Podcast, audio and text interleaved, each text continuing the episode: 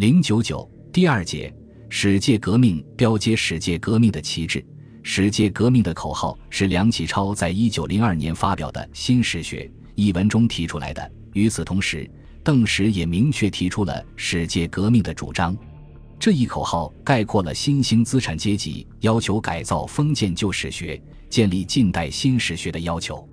中日甲午战争之后，中华民族危机加深以及维新变法运动的深入发展，是产生史界革命最重要的客观前提。而让历史学为维新变法、救亡图存，为否定封建君主专制、建立资产阶级政治制度服务，正是史界革命的目的。维新派侧重研究的维新史辩证史，革命派侧重研究的革命史独立史，都体现了这一点。中国传统哲学的变异思想和西方的进化论，则为近代新史学提供了新的理论武器。一八九八年四月。由严复翻译的赫胥黎的《天演论》正式出版。他开宗明义地提出，他翻译这本书的宗旨是为了自强博种。他说：“赫胥黎一书其中所论，与无古人有甚合者？且于自强博种之事，反复三至一焉。”严复所介绍和宣传的物竞天择、适者生存的进化论思想，在当时的思想界起到了振聋发聩的作用。敲响了祖国危亡的警钟，引起了维新派的共鸣。《天演论》译成后，其中宣传的许多观点，在该书刊课前就在维新派中流传。一八九六年，严复曾将一部分《天演论》底稿交给梁启超、康有为阅读。梁启超在《与严幼龄先生书》中曾提到，读此书二十一纸，循环往复诵数过，不忍失手。天演论在中国影响长达数十年之久，可以说，在马克思主义唯物史观传入之前，一直在中国学界占据着重要地位。蔡元培就说：“自此书出后，物竞争存，优胜劣败，成为人人的口头禅。”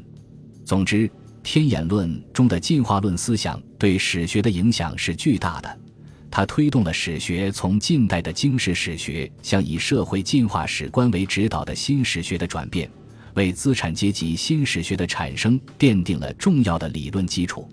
康有为的三世进化历史观也对史界革命做出了理论贡献。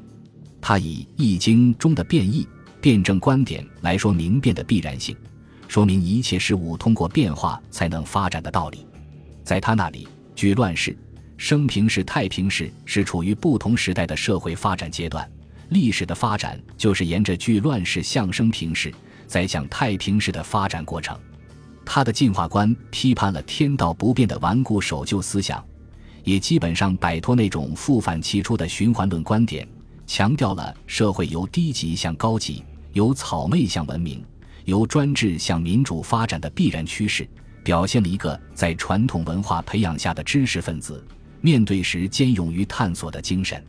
康有为的三世进化史观与严复的天演论相得益彰，在戊戌维新时期，成为新史学思想酝酿时的一种思想利器。此外，康有为的批判精神和遗骨思想对新史学的思想的形成影响较大。他提出，中国之民虽两千年被暴主夷狄之酷政。激烈的抨击了中国两千年来的封建制度，将帝王称为匹夫民贼，并以初步的民权观点解释了君权论。他说：“天下归往谓之王，天下不归往，民皆散而去之，谓之匹夫。”康有为还对上古史提出了怀疑，认为上古史盲昧无稽，三皇五帝的事值得怀疑。这种反对封建专制和遗骨思想对新史学有很大影响。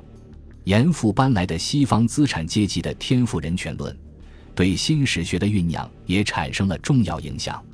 他用天赋人权批判封建专制制度，提倡资产阶级民主，从而启发和推动了对封建军事的批判与对民史研究的重视。严复在《辟韩》一文中。对韩愈原道中的君权神授说进行了猛烈批判，对军民关系做了新的解释。他认为民是天下的真主，民即为是粟米麻丝，做器皿，通货财，忙于从事耕织工稼，才设立君臣来保护自己。君臣只是人们在历史上一种不得已的措施，所以应该由民则其功且贤者立而为之君。严复的民权思想在当时引起了社会上进步人物的共鸣，使人们对帝王家谱式的历代正史所反映出来的封建史学的尊君义民本质有了进一步的认识。徐仁柱在《宣金语》中就明确地说，从而否定了以帝王为中心的史学。民权思想与民史观念的提倡，引起了顽固势力的惊慌。封建顽固派叶德辉所编织《异教从编》，极力反对仿西法立民史，认为周驴戏史伪相所谈，据而编之，简直是鬼神传录，其实非要其言不精。作者声称，不管封建顽固派如何以卫道者的立场反对民权与民史，在时代潮流的推动下。以封建专制君主为中心的旧史学的反理，毕竟被冲破了。十九世纪末二十世纪初，西方文明史学思想的输入，为史界革命的开展提供了重要的思想资料。法国的基佐，英国的巴克尔是在十九世纪中期创建西方资产阶级文明史学的著名学者。他们的史学不仅对西方，而且对中国和日本都有影响。基佐的《欧洲文明史》早在1877年，日本就有永丰秀树的一本出版。1902年，梁启超在《新民丛报》上把基佐《欧洲文明史》的日译本推荐介绍给广大的中国读者。英国的巴克尔因著《英国文明史》而闻名于世，其史学思想在19世纪末20世纪初对欧美、俄国、日本以至中国的史学发展。都曾产生过影响。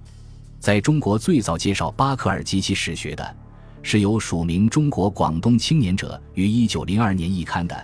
泰西政治学者列传》一书。二十世纪初，中国出现的新史学思潮中，强调要注重文明史的研究，反对军史，重视民史，要探究历史中的因果关系，求证历史发展的公理或公例，开始提及历史和科学的关系问题。这些显然是直接或间接地受到巴克尔文明史学的影响。此外，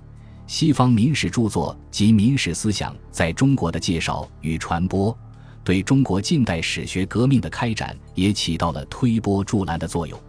民史思想产生于资产阶级启蒙时代。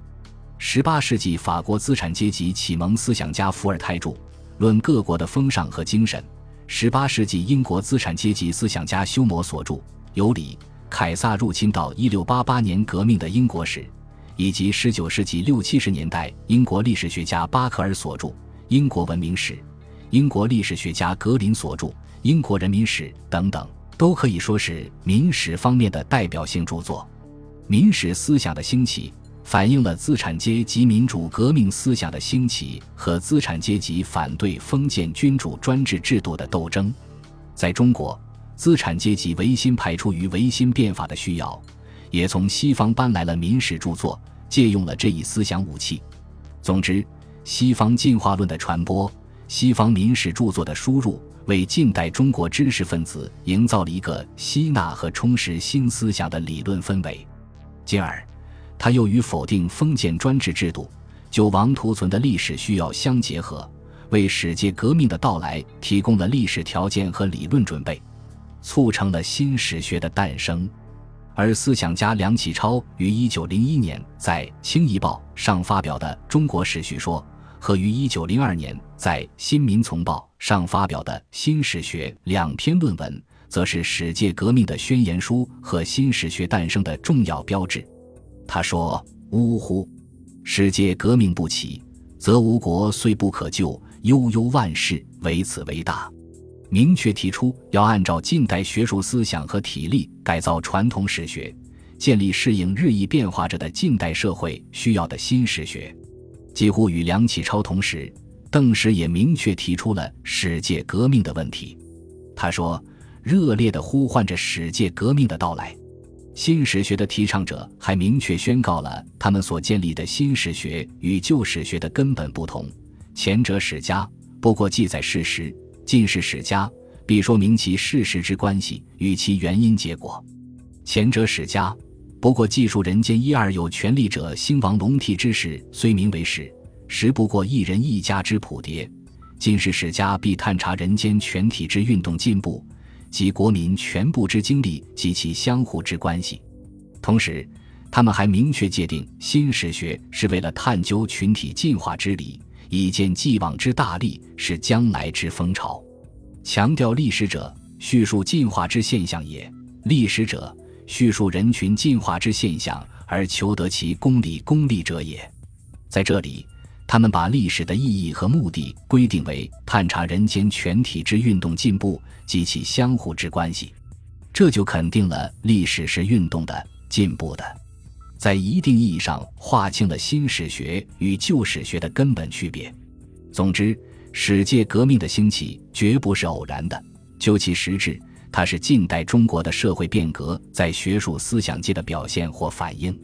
具体的讲，史界革命是日益发展的中国近代资产阶级为了夺取政权、实现自己的政治理想，而在思想学术界所进行的理论准备。它是近代资产阶级改良或革命的理论表现形式之一，是中国近代学术界变革的重要组成部分。